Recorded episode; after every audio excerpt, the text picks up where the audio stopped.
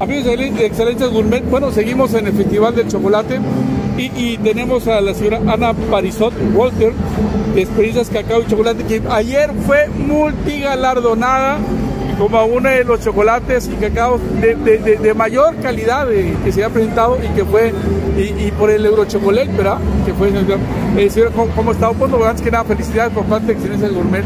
Muchísimas gracias, al contrario, muchas gracias. Y sí, ayer tuvimos la fortuna de recibir algunos reconocimientos a los chocolates que hacemos, es decir, al trabajo de, nuestras, de nuestros colaboradores, de nuestra gente y lógicamente al cacao tabasqueño y chiapaneco, que es de excelente calidad y nos permite hacer esos chocolates. ¿Qué, es lo que busca una empresa como la de usted en granos de cacao para llegar a la excelencia en la elaboración de chocolates gourmet? Bueno, mire, primero que nada es el, cacao que nos llega a nosotros tiene que llegar con ciertas características de, eh, pues de, humedad, de post cosecha, tiene que haber tenido una fermentación adecuada de acuerdo a la genética del cacao tiene que haber tenido también un secado adecuado para que nosotros nada más lo pongamos a tostar que haber tenido lógicamente un corte en el momento preciso para que tenga la suficiente azúcar, o sea, son varias cosas que se miden como protocolo, pero lo más importante también es que el cacao sea un cacao de, pues del campo tabasqueño o del campo chiapaneco, por lo menos para nosotros, porque lo que queremos es promover el cacao y el chocolate mexicanos en el mundo, ¿no? ¿Cuáles son los principales retos que están enfrentando, dado que bueno, vamos a un supermercado, a una tienda y nos encontramos una gran cantidad de chocolates a la vida que no son chocolates, realmente son imitaciones? Eh, eh, ¿Cómo están ustedes manejando esa política que se ha dado? Prácticamente es un fraude, ¿no? Llamar el chocolate algo que, que no tiene cacao. Pues mira, eso es una cosa que se ha dado desde hace muchísimos años. Eh, a final de cuentas hay legislaciones, tanto en México como en el extranjero, que le permiten a las empresas utilizar mantecas vegetales y otras cosas. Y la gente ya está acostumbrada de pronto a consumir ese tipo de productos que realmente son sucedáneos. Y piensan que eso es un chocolate. El reto es que cuando prueban un chocolate como el de nosotros, que es un chocolate nada más hecho con cacao y azúcar, la gente lo primero que te dice es, es que esto no sabe a chocolate chocolate, sabe diferente. No, pues es que esto es chocolate y lo otro no es chocolate, ¿no?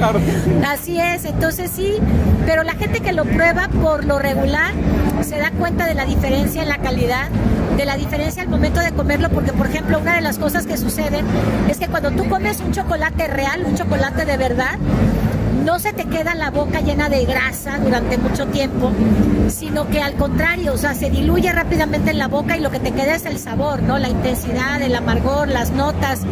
Y cuando tú comes un chocolate que es sucedáneo, te queda la boca llena de grasa como dos horas y no te queda realmente ningún sabor más allá de eso, ¿no? Entonces la gente se da cuenta cuando hace esa diferencia de cómo es un chocolate de calidad.